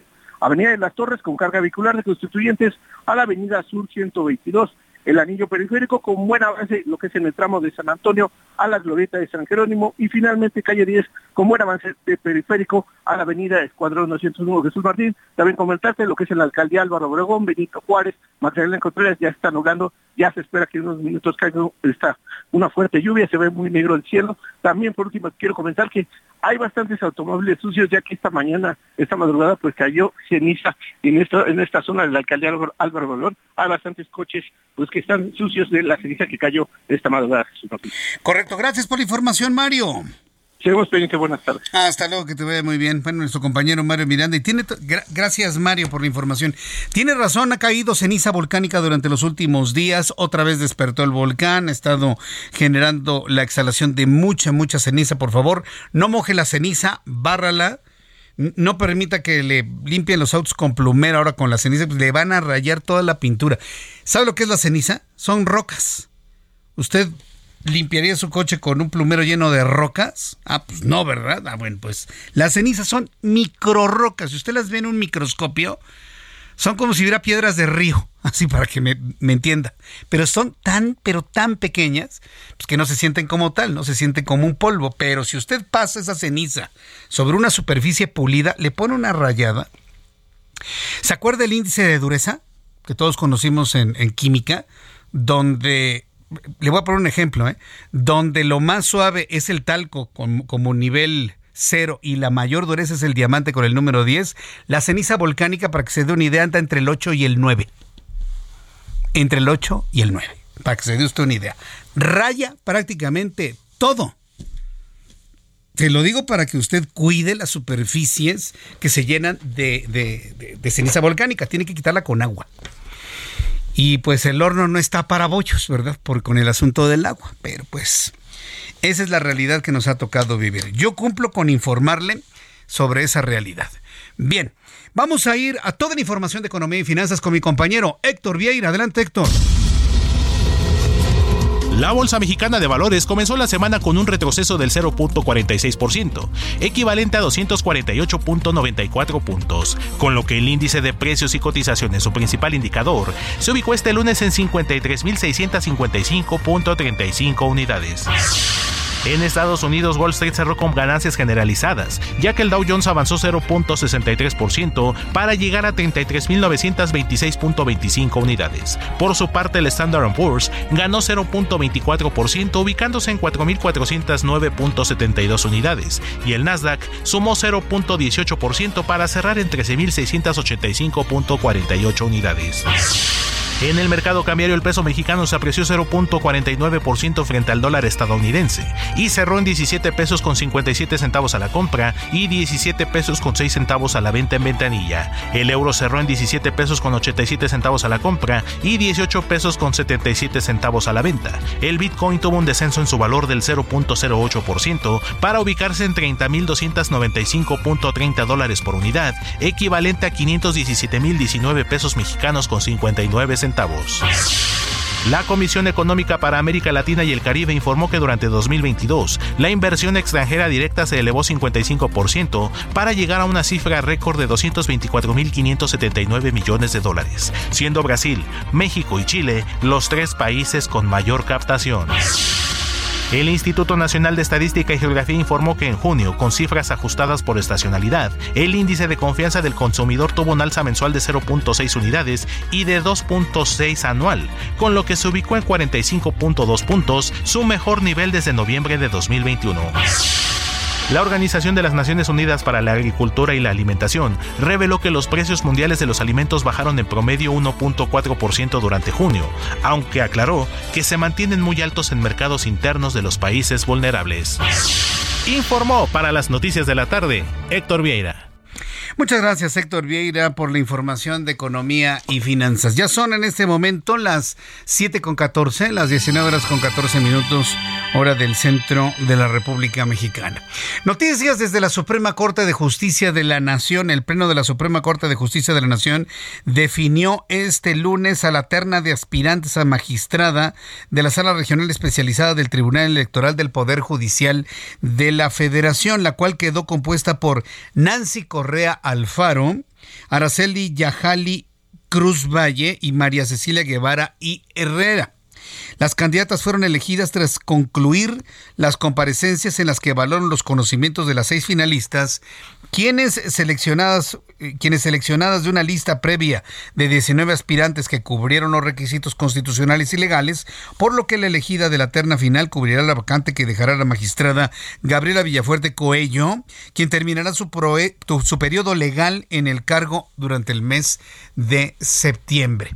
Entonces, esto es lo que se ha informado desde la Suprema Corte de Justicia de la Nación. En otros asuntos, también informar de que el presidente mexicano dio a conocer que ya fue liberada la cantante chiapaneca Nayeli Cinco. ¿Se acuerdan que era uno de los de las peticiones de este grupo delincuencial que había secuestrado a 16 trabajadores de la Secretaría de Seguridad Ciudadana? ¿Se acuerdan de este caso? Y que una de sus peticiones eran que liberaran a esta mujer. Bueno, pues el día de hoy se informó desde la conferencia matutina que la cantante chiapaneca Nayeli 5, cuyo secuestro ocurrió el 22 de junio y que desencadenó este plagio de estas personas, finalmente fue liberada. Durante su conferencia de este lunes, el presidente reveló que fue informado de la liberación de la cantante durante su gira el pasado fin de semana por el estado de Chiapas, donde supervisó los trabajos de, de su obra emblemática Tren Maya y aseguró que ella no desea hablar ni saber nada de su secuestro y pidió respetar su decisión. Esto fue lo que dijo el presidente mexicano. Pues, ¿qué le puedo decir? Que ya afortunadamente está la señora de regreso pues me dijeron, ahora que fui a Chiapas, nada más que no quieren opinar, no quieren saber nada y se le debe de respetar. Pues sí, sí, sí, sí, además mejor, ¿no? Para así no dar más datos, ¿no? para no así no dar más datos. Bien, cuando el reloj marca las 7 con 17, tiempo del centro de la República Mexicana, esta tarde de lunes me da mucho gusto saludar a Luis Eduardo Velázquez, director del diario semanario Capital CDMX. Estimado Luis, qué gusto saludarte, ¿cómo te encuentras? Muy buenas tardes. Muy buenas tardes, estimado Jesús Martín, y un saludo a tu auditorio. Ya llegó al Congreso de la Ciudad de México la discusión de la tala ilegal en la zona de la Jusco y Topilejo. La semana pasada hablábamos de la importancia de que se estén dando mesas de coordinación entre los tres niveles de gobierno y este 10 de julio el secretario de gobierno de la ciudad Ricardo Ruiz entregó al Congreso Capitalino una iniciativa de reforma. El gobierno capitalino busca reformar el artículo 345 bis del Código Penal para sancionar con más severidad la tal ilegal en los bosques de la Ciudad de México. La reforma establece ya una sanción de 6 a 20 años de prisión y una multa de hasta un millón y medio a quien tale, derribe u ocasione la muerte de uno o más árboles en áreas naturales protegidas de valor ambiental, barrancas o suelo de conservación. La misma pena va a aplicar para quien almacene, comercie, distribuya, resguarde y posea materias primas forestales maderables con un fin que sea distinto al uso doméstico. En caso de que el delito sea cometido en nombre y representación de una persona moral, lo tendrán que pensar dos veces porque se les prohibirá realizar negocios en el ramo hasta por cinco años y habrá una multa de hasta cinco millones de pesos. Se van a aumentar las penas en una mitad cuando participen personas servidoras públicas o beneficiarias de programas sociales de protección al medio ambiente. Lamentablemente tuvieron que pasar casi cinco años de esta administración para que finalmente reaccionara la autoridad. Habrá que esperar también un periodo extraordinario en el Congreso Capitalino para que se pueda aprobar esta reforma. Mientras tanto, Jesús Martín, las autoridades deberán mantener esta protección de la zona para recuperar este pulmón de la Ciudad de México. Bien, Luis, muchas gracias por la información. Muchas gracias a ti, te mando un abrazo. Yo también te envío un fuerte abrazo, gracias por la información. Ya son en este momento las 7 con 19, las 7 con 19 horas del centro de la República Mexicana. Gracias por sus comentarios vía Twitter, arroba Jesús Martín MX, arroba Jesús Martín MX. Fíjese que ya le compartí tuve oportunidad de, compartirle ya un video a través de mi cuenta de Twitter eh, que tiene que ver precisamente con un general en retiro. A mí la verdad me, llamó poderosamente la atención. ¿sí? Del capitán en retiro Isaac Hernández Luna, en donde lo estoy invitando para que vea este video que sube a la plataforma de Twitter José Manuel Padrón. ¿Cuál es el valor finalmente de, un video como este? Bueno, pues entender de que pues hay quienes ya no están tan de acuerdo en las cosas como se están haciendo desde el ejército mexicano. Y no importa si se trata de un capitán, un general o un comandante en retiro, no, de ninguna manera. Se trata de la voz en una persona con valentía que lo sube a las redes sociales, pues de una manera muy propositiva, ¿eh? no creo que es un atacante nada más porque sí, sino propone que nos unamos y que tomemos una correcta decisión para el destino del país a partir del 2024. Está muy interesante. Yo le invito para que lo vea en mi cuenta de Twitter, arroba Jesús Martín MX. Y bueno, quiero informarle que me dijiste, Ángel. Eh, en más información, quiero darle a conocer a esta hora de la tarde que este lunes la Fiscalía General de Colombia, ¿sí? Acusó formalmente de fraude y enriquecimiento ilícito al ex candidato presidencial Oscar Iván Zuluaga por supuestamente haber mentido en la investigación sobre la recepción de fondos de la constructora brasileña Oderbrecht para su campaña de 2014. Zuluaga quien rechazó los cargos en una audiencia ante una jueza, compitió en los eh, comicios de este año por el Partido Centro Democrático contra el entonces presidente Juan Manuel Santos, quien lo derrotó en una segunda vuelta y cuya campaña también fue investigada por el presunto ingreso de recursos de la polémica multinacional. Y con esta noticia internacional, saludo a Lina Leal Hernández con un resumen de lo más importante a nivel mundial. El médico deportivo estadounidense Larry Nassar, condenado por abusar sexualmente de gimnastas, fue apuñalado varias veces durante un altercado con otro reo en una prisión federal de Florida, en Estados Unidos. El Kremlin informó que el presidente de Rusia, Vladimir Putin, se reunió con el líder del grupo Warner, Yevgeny Prigozhin, días después de una breve rebelión liderada por el jefe mercenario y su ejército privado. De acuerdo con el vocero, la reunión de tres horas se celebró el 29 de junio pasado e incluyó a comandantes de la compañía militar fundada por Prigozhin. De acuerdo con la Organización Meteorológica Mundial, la primera semana de julio fue la más cálida registrada hasta ahora. El gobierno de Cuba acusó al gobierno de Estados Unidos de tener una responsabilidad directa en las protestas callejeras que sacudieron a la isla hace dos años, las más grandes desde la revolución de Fidel Castro en 1959. En Estados Unidos, una niña de 14 años fue hallada en un cuartel de la Infantería de Marina en California dos semanas después de que su abuela la reportó como desaparecida. Las autoridades detuvieron a un militar para interrogarlo. Bien, son las 7.22 hora del centro de la República Mexicana. Voy a tener comunicación en unos instantes. Voy a voy a tener que platicar, voy a en unos instantes más y yo le invito para que se quede con nosotros aquí eh, en el Heraldo.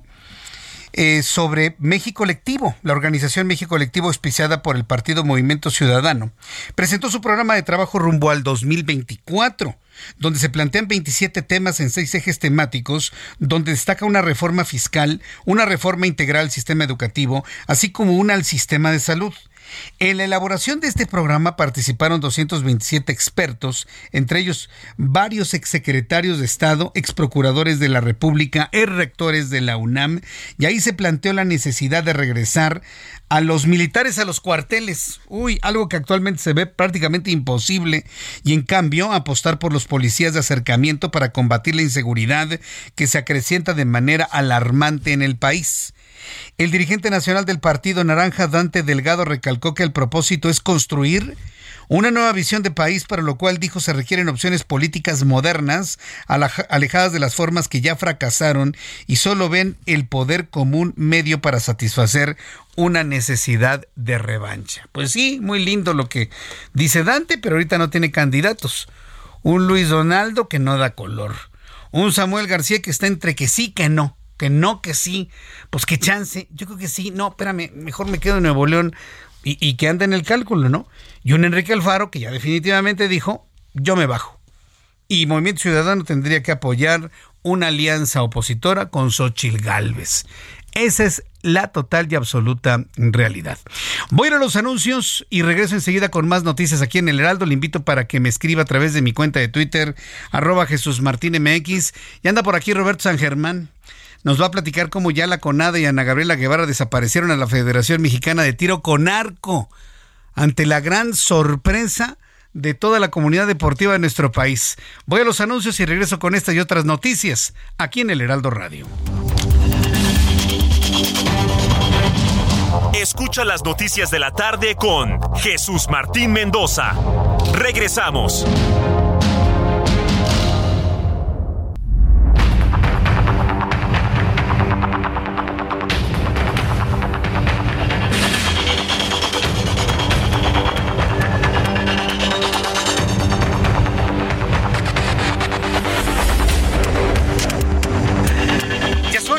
Las 7.31, las 7.31 horas del centro de la República Mexicana. Yo soy Jesús Martín Mendoza y le acompaño con las noticias aquí en el Heraldo Radio. Yo le agradezco infinitamente que me escuche y mire, le quiero pedir a usted un enorme, grandísimo favor. Usted que me está escuchando en todo el Valle de México, en la ciudad de Guadalajara, en la ciudad de Monterrey, en la ciudad de Oaxaca, en la ciudad de Tijuana, en Hermosillo, en Cancún, en Los Cabos, eh, en donde usted nos escuche en toda la República y en los Estados Unidos. Si le preguntan qué estación de radio escucha, diga que escucha el Heraldo Aldo Radio. En la Ciudad de México 98.5 de frecuencia modulada. Y en la plataforma donde usted nos escuche, diga que escuche el Heraldo Radio con Jesús Martín Mendoza y recomiéndenos por todos lados. Por donde usted vaya, por donde usted camine, con quien usted se encuentre, a sus vecinos, a sus amigos, a sus compañeros de trabajo, a todos sus familiares. Oye, pon la radio con Jesús Martín en el Heraldo. Yo le voy a agradecer infinitamente que nos recomiende de esa manera para mantenerlo correctamente informado a esta hora de la tarde. Le he platicado a lo largo de los últimos meses, pues la preocupación que existe en diversas asociaciones y uniones de padres de familia sobre lo que viene hacia el futuro en el tema educativo que si ya no es educación, que si van a cambiar los libros de texto, que si van a ser libros de adoctrinamiento y no de educación, el gran debate que existe sobre la formación, sobre el adoctrinamiento, en fin, aquí de lo que estamos hablando es la formación de las nuevas generaciones y la conformación de nuestro país hacia el futuro. Y fíjense que eh, México Colectivo está lanzando una plataforma civil para construir un mejor país en donde se están planteando 27 temas en seis ejes temáticos donde destacan, por ejemplo, una reforma fiscal, una reforma integral al sistema educativo, ¿sí? No estamos hablando de un adoctrinamiento para que todo el mundo piense en la izquierda o en la derecha o en el centro, sino una formación académica, educativa, así como una sacudida al sistema de salud. En la línea telefónica, Eva Müller, secretaria técnica de México Colectivo. Estimada Eva, me da mucho gusto saludarla. Bienvenida. Muy buenas tardes. Muchísimas gracias, Jesús Martín. Pues bueno, yo escucho el Heraldo. Aprovechando. muchas gracias. Y su recomendación será siempre muy valiosa, Eva Müller. Muchas gracias por estar con nosotros. Pues México Colectivo tiene encima una super tarea reconformar, rearmar, rehacer, reconstruir mucho de lo que se ha destruido en los últimos cinco años. ¿Cómo lo van a hacer, Eva?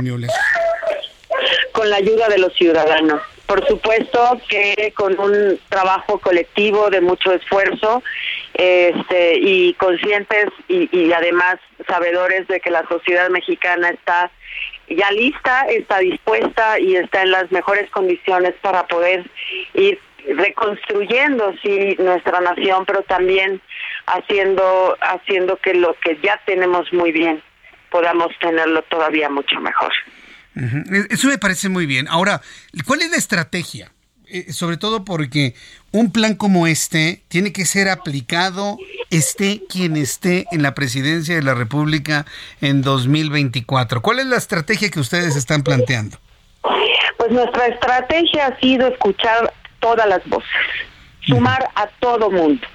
Nuestra estrategia ha sido eh, ir por toda la República, eh, sumando esfuerzos, escuchando las, las muchas eh, opiniones que hay en los muchos Méxicos que tenemos y por supuesto eh, pues tratar de conformar todo esto en un, en un documento que hoy se lanzó, que es una visión de país, pero seguir en la tarea de reforzar ese documento, de ampliarlo, de robustecerlo, porque pues México ah, es, es, es es un constructo cotidiano, no no es algo que esté acabado ni tampoco es una visión eh, cerrada ni ni sujeta a, este en una camisa de fuerza, es todo lo contrario, es seguir abonando y es seguir eh, construyendo para que México sea lo que todos merecemos y esperamos. Sí, e, esa, es la idea. Ahora bien, yo visualizo más un plan como este, en donde se modernicen muchos de estos conceptos, pues en la plataforma opositora, evidentemente. Eh, entendemos desde la semana pasada que es eh, José Ángel Gurría, apoyado por un Juan Carlos Romero Hicks, posiblemente un Ildefonso Guajardo, Beatriz Paredes Rangel, quienes están uniendo en el equipo que van a conformar todo el modelo de gobierno toda la estrategia de gobierno, inclusive el equipo que va a arropar al hombre o a la mujer que se alcen con el triunfo en el Frente Amplio por México. ¿No valdría la pena unir estos esfuerzos de México colectivo con, con este esfuerzo de conformación para que se tenga también pues mucha solidez en, en el proyecto que, que sostenga al siguiente hombre o mujer presidente de México, sobre todo emanado de la oposición? Pues nosotros no estamos en las conversaciones de los partidos políticos. Cada partido y, y los esfuerzos que hagan por este crear sus propias plataformas, nosotros somos muy respetuosos de eso. Nosotros estamos convocando a ciudadanos desde la trinchera en la que estén. Si están en partidos políticos, pues la identidad que tiene uno primigenia finalmente es como ciudadano una vez que cumple la mayoría de edad. Ya la, participación que se tenga en un ente político, un instituto político, pues eso para nosotros no es una materia pues que tengamos que estar este discutiendo, ¿no? Nosotros ya estamos creando agendas y hay una agenda ya fuerte con temáticas muy específicas, emanada desde la ciudadanía y pues seguiremos sobre esa línea, ¿no? Y si en, eh, eh, si en el camino los candidatos de las muy diversas eh, facciones que hay en el país este, deciden sumar causas ciudadanas y sobre todo enfoques desde la ciudadanía, pues serán bienvenidos siempre y ahí está nuestra información, la que se nutre todos los días y ahí están las propuestas de los ciudadanos que pues esperamos obviamente empujar palmo a palmo con aquellos que vayan a tomar en el futuro también decisiones. Bueno, ahora, ah, de ideas, digo, hay muchísimas, ¿no? Intenciones de mejorar las cosas también puede ser muchísimas. ¿En qué momento se van a presentar ya los planes debidamente conformados, terminados y propuestos para, para su posible aplicación en el futuro? Eva Müller. Pues hoy precisamente hicimos nosotros el lanzamiento de la visión. Estamos partiendo de, problemáticas específicas, ¿no? Eh, a través de estos siete ejes que se lanzaron, que se obviamente se desdoblan en muchas y múltiples temáticas pero van acompañadas de soluciones muy concretas. Ahí este, nosotros le pediríamos a, tu audiencia, a ti y a todos aquellos que tengan interés en conocer cuáles son los, eh, eh, las soluciones o los objetivos específicos sobre tal o cual temática, pues eh, mexicolectivo.com estamos eh, por, ya subiendo toda la información que se está generando y como estaba yo diciendo desde el inicio, esto no es un tema que, se acabe con esto.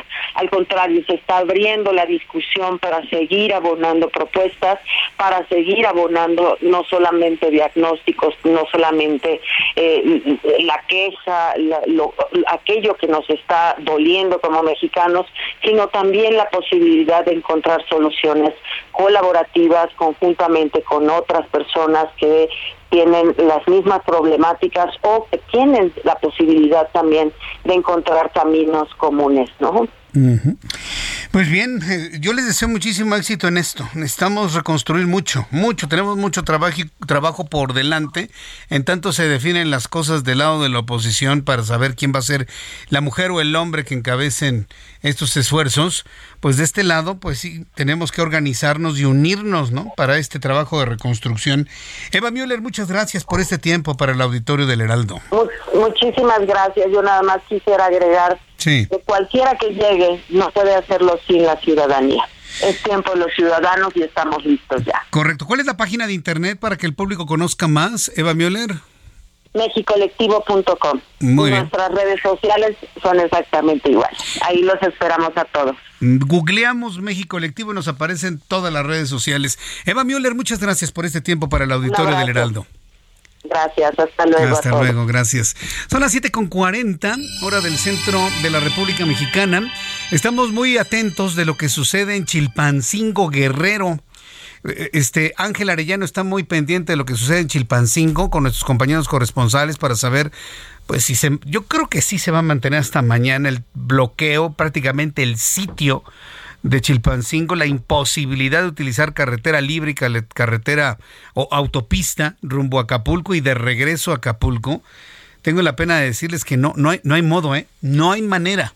Sí, y se siguen llegando automóviles que se quedan atrapados en este lugar, completamente cerrada toda la vialidad allá en el estado de Guerrero. Un poco más adelante vamos a tener una actualización de lo que sucede allá con nuestra corresponsal, con nuestro corresponsal Carlos Navarrete allá en Chilpancingo Guerrero y de esta manera pues nos explique cómo van avanzando las cosas, cómo van avanzando los diálogos, como ya le comenté la gobernadora.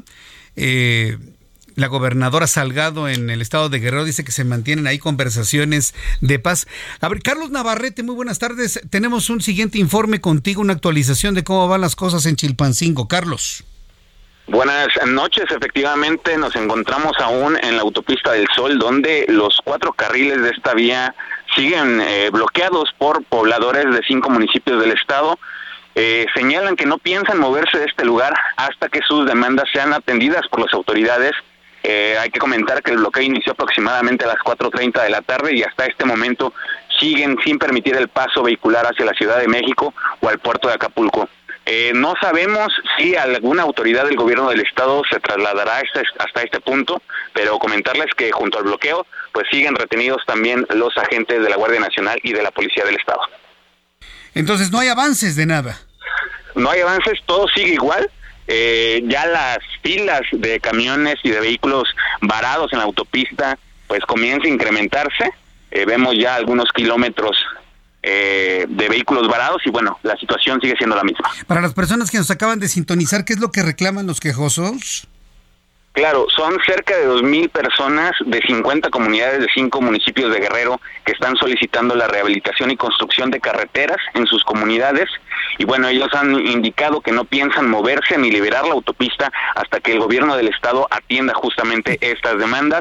Insistir, debido a la movilización del día de hoy, eh, suspendieron labores, eh, dependencias del gobierno del estado, se suspendieron clases en escuelas públicas, se suspendió el servicio de transporte público y hubo un cierre masivo de negocios y centros comerciales en la capital. Mira, bueno, pues estaremos muy atentos de lo que sucede en el lugar. La señora Evelyn Salgado, que entiendo es gobernadora de, Guerrero, ¿ya se presentó en el lugar o ni sus luces?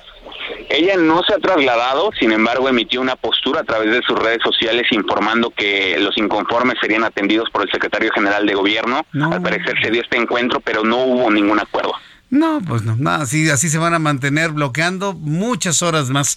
Pues nos mantenemos al Pues pendiente, la Carlos. ¿eh? ¿Perdón? Digo, la, la advertencia es esa, no se piensan mover hasta que haya una respuesta por parte de las autoridades. Es decir, están planeando pernoctar en la autopista y carretera eh, sobre la ciudad de Chilpancingo entonces. Así es, ellos dicen que están dispuestos a pasar incluso días si es necesario. Sí, lo creo, ¿eh? Sí, sí lo creo. Y bueno, ya me imagino las pérdidas tremendas. A- habrá que ver cómo se está solucionando el problema con los eh, automovilistas que quedaron atrapados en esta parte de la autopista, ¿no, Carlos? Pues sí, de momento no tienen ellos ninguna alternativa porque tanto la autopista del Sol como la carretera federal, que es el paso libre, están bloqueados, no hay manera de circular pues sobre esta vía. Quienes quienes quieran viajar de Acapulco a la Ciudad de México no hay paso, y quienes quieran viajar de Ciudad de México hacia el puerto de Acapulco pues tampoco podrían pasar. Pues sí, regresarnos y tomar un avión, ni modo. Muchas gracias por la información, Carlos. Por nada, buenas noches. Hasta luego, buenas noches. No, pues así es imposible ir por tierra, ¿eh? Bajo estas condiciones, ante las condiciones que vive el estado de Guerrero. Híjole, no, no, complicadísimo, ¿eh? Complicadísimo las cosas. Y la señora Salgado mandando tuitazos en ese problema. Así, así se atienden las cosas en el estado de Guerrero. Bien, son las 7 con 44 horas del centro de la República Mexicana. No, y, y- y Roberto San Germán le tiene otra joya de información, pero preciosa. Mi querido Roberto San Germán, con todos los deportes, bienvenido. ¿Cómo estás? ¿Qué pasó, mi querido Jesús Martín? Buenas noches y buenas noches a la Estamos gente en que nos México, ¿no? Aquí nos tocó vivir. Aquí nos, como dice Cristina, Pacheco. Esa frase queda como anillo al dedo, amigo. Abrazote a do- doña Cristina Pacheco, Sí, nuestra querida amiga que siempre nos escucha a esta hora de la tarde. Totalmente, abrazo, beso y a papacho gacho, ¿no? y a papacho gacho. Oye, ¿Qué pero le pasa a Gabriela Guevara, por el amor de... Ahora, ahora ¿qué mosca le picó? Ahora quién la hizo enojar ahora. no tengo ni idea, amigo, pero yo creo que va a ser la, la peor gestión de la CONADE en la historia. ¿eh? El viernes no les dio el dinero para ir a la universidad. O sea, le valió gorro, nadie ha dado una explicación qué pasó, si los fondos había, no los había, si se están robando los fondos, que te den alguna explicación, todo el mundo quiere saber. ¿no? Y hoy, sí, salió la nota de que deshicieron la federación? federación? de Tiro con Arco, una federación que nos ha dado últimamente medallas. ¿Medallas de oro? Sí. En Juegos Olímpicos en Centroamericano se trajo 10 medallas, si no mal recuerdo. Y pues porque la Federación Internacional de Tiro con Arco les estaba pidiendo algo.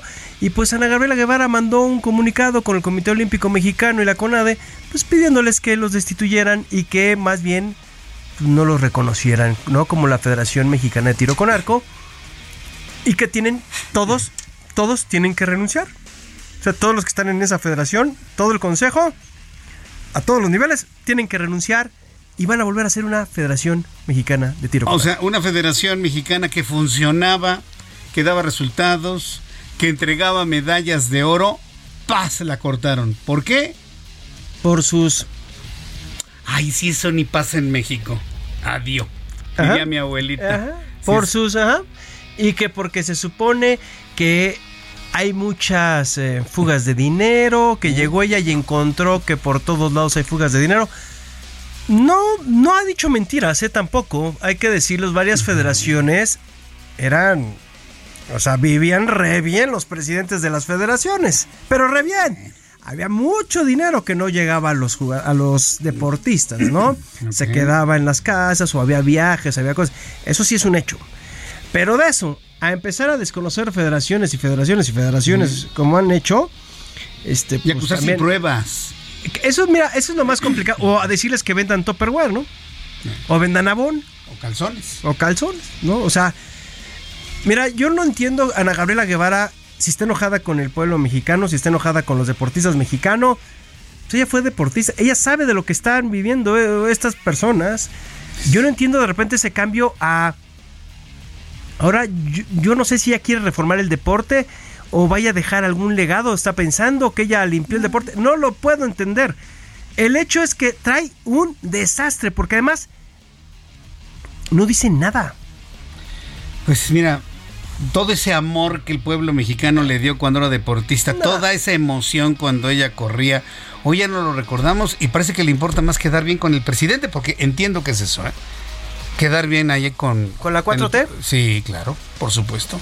Mira, este, bien lo dices, ¿eh? fue una mujer que nos hizo vibrar a varios viéndola correr los 400 metros. Esperanza, le echamos sí, sanita, y todos le amamos, sí, sanita, y el- y ese- esos Juegos Olímpicos en donde pierde con la australiana, todos pensábamos que iba a ganar y ya medalla de oro seguro, le ganan. Pero de repente, como bien dices tú, ese amor, pues, se cayó todo. O sea, eh, eh, eh, ahora sí que como eh, alguna vez vi una playera de Guns N' Roses que traía Axel Rose, que es muy cierto, y decía, kill your idols. O sea, solita se mató. O sea, si alguien la tenía como su ídolo por lo que había hecho, con esas actitudes, la verdad es que no la volteas a ver y dices, bueno, ¿qué está pasando con esta mujer? Yo no entiendo qué hace.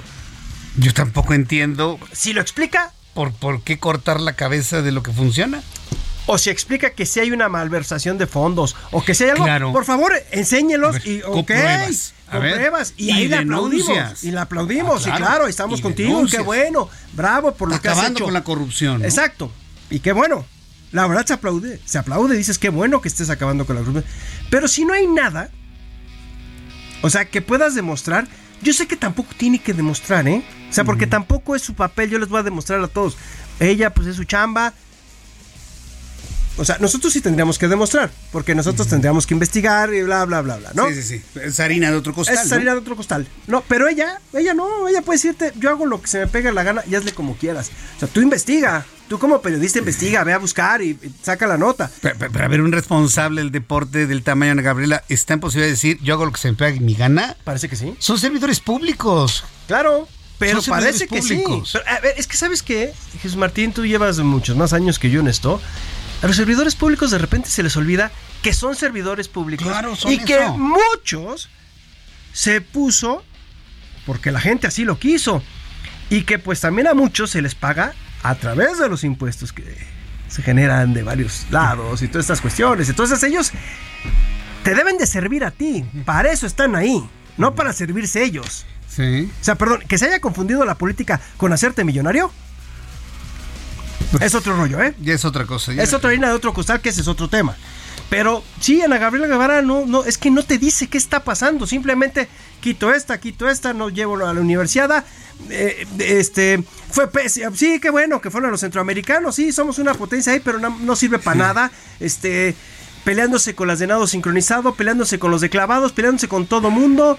O sea, Padre, ya sabíamos de la Federación de Boxeo que traía muchos problemas. Eso sí, ya lo sabíamos. La de natación también ya sabíamos. La de atletismo también en algún momento supimos que habían algunos malos eh, manejos. También en básquetbol hace muchos años con el señor Tucena había muy malos manejos. O sea, sí sabemos muchas cosas que se hicieron. Sí. Pero nadie sacó estas cosas. O sea, Sí. Ah, tra- trae mucho coraje Ana Gabriela porque ¿Pero estaba- crees? Fíjate, estaba leyendo aquí el, el timeline de Nuria Diosdado. Sí, la, la nadadora. Sí, agradeciéndole a la Fundación Telmex hace dos días este participar en Fukuoka, Japón. Sí. O sea, ni Ah, una bueno, palabra a la todo el agradecimiento hacia la iniciativa privada. Yo creo que ese tipo de cosas también en, muy en el fondo. Le duelen, pero te voy a decir algo, pero también está mal, porque a final de cuentas el gobierno Es una parte que le corresponde y si la iniciativa privada les va a empezar a dar el dinero, el gobierno se va a lavar las manos y vayan a buscar los recursos por parte de la iniciativa Sí, privada. eso puede ocurrir, Que ¿no? eso no debe de pasar. Pero la, la ignoran olímpicamente. Ya, ya, ya este grupo de, de triunfadoras la, la están es- a ver. ignorando completamente. ¿Qué quieres hacer? No, pues, no, pues nada, pues seguir adelante, ¿no? Sacar el recurso, ir, participar, ganar oro, regresar, ir a la siguiente y sacar oro y. Es que exactamente, ¿qué quieres hacer con eso? O sea, si te has portado o las has tratado peor que no sé qué, y, qué quieres que ellas te aplaudan y te digan, oye, el presidente en la mañanera sacó que, ah, qué buen papel le hicieron los centroamericanos. De milagro no dijo que fue gracias a la 4T, sí, por supuesto. ¿no? Pero pues sí lo sacaron, ¿no? O sea, un reconocimiento por lo que llevaron. Sí, a ver, también sabemos que los centroamericanos este nivel tienen. No es culpa de México. Perdón, no es culpa de México que te toque enfrentar a una isla que no tiene los recursos. Es la zona geográfica en donde estás. Pues a ver qué justificaciones hay de la señora Guevara Nada. el día de mañana. No, ni mañana ni pasado, No, ¿verdad? No, y nada más se pasa bloqueando a la gente en Twitter, en todas las redes sociales, te pasa bloqueando y no te va a decir nada. Ya te, ya te bloquea a ti. No, no, no, creo que en mi vida le he escrito algo. Ah, bueno. No, ni siquiera me preocupo. Oye. Ni la sigo, creo. ¿Eh? Ni la sigo, ¿para qué me gasto? Ah, sí, para acá. Fíjate, es- esa es salud mental, eso me encanta de, de ti, mi querido Roberto. A Mira, ver, Estoy pensando en dejar ya las redes sociales, ¿eh? eso sería también saludable, pero luego lo platicamos para que veas. Oye, ¿cómo quedó el checo finalmente? Muy mal, sexto lugar. Fíjate Sexto. que Checo. Pero partió en el 15 otra vez, ¿no? 16, Desde pero es que otra vez fue lo mismo. Los Otra sábados están vez. siendo mortales. Y hoy estaba leyendo una nota que sí me dejó pensando. Y en una de esas, hay que recordar que la escudería de Red Bull tiene un australiano que ya corrió con Red Bull llamado Daniel Richardo. Ah, caray. Y hasta el año pasado también estaba en una escudería de Fórmula 1. Eso me sonó a desempleo. Si Checo no se pone las pilas, le podrían dar la oportunidad a Daniel Richardo, que es el tercer piloto. El problema para Checo ha sido la clasificación a la carrera. Ha sido el sábado. Y ya Max Verstappen le dio un recargón y le dijo, no es posible que no queden entre los primeros tres teniendo el coche que tenemos. Ándale, ese sí es un argumento bastante. Porque hemos hablado de la máquina. Está tiene- impresionante y la tiene máquina. toda la razón, ¿eh? Sí, con ese total. coche dijo, tiene que pasar. O sea, con ese coche tiene que estar en la quali 1 y en la quali 2 para saber en dónde va a quedar. No puedes quedar fuera de la quali 1 y van 5. Pues mañana le seguimos, ¿no? Con, con el checo y ya me ya no quiero hablar de mi maquinita. Ahora sí ya no, se fue. eh, este, No, ni la selección el, miércoles. El, Tuca- ah, bueno, está bien. El miércoles va a jugar la selección. Mañana Otra- lo platicamos. los- la poderosa Reggae Boys Jamaica, amigo. Ah, con los Pero jamaicanos. espérame, ¿eh? el último partido en Copa Oro eliminaron a México en semifinales, ¿eh? No, ya, ya ni me digas. Ellos. Roberto, nos vemos entonces Claro mañana. sí, claro que Gracias. sí. Roberto San. Germán con toda la información deportiva. Nos vemos mañana. Heraldo Televisión, canal 8.1 en punto de las 2 de la tarde, 6 de la tarde, Heraldo Radio en México y los Estados Unidos. Yo soy Jesús Martín Mendoza por tu, su atención y tu atención. Gracias. Hasta mañana. Buenas noches. Esto fue Heraldo Noticias de la tarde con Jesús Martín Mendoza.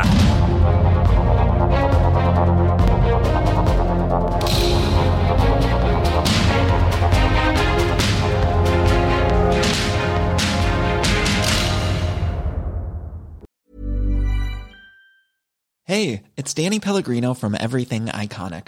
Ready to upgrade your style game without blowing your budget? Check out Quince. They've got all the good stuff shirts and polos, activewear, and fine leather goods, all at 50 to 80% less than other high end brands. And the best part? They're all about safe, ethical, and responsible manufacturing. Get that luxury vibe without the luxury price tag. Hit up quince.com slash upgrade for free shipping and 365 day returns on your next order. That's quince.com slash upgrade.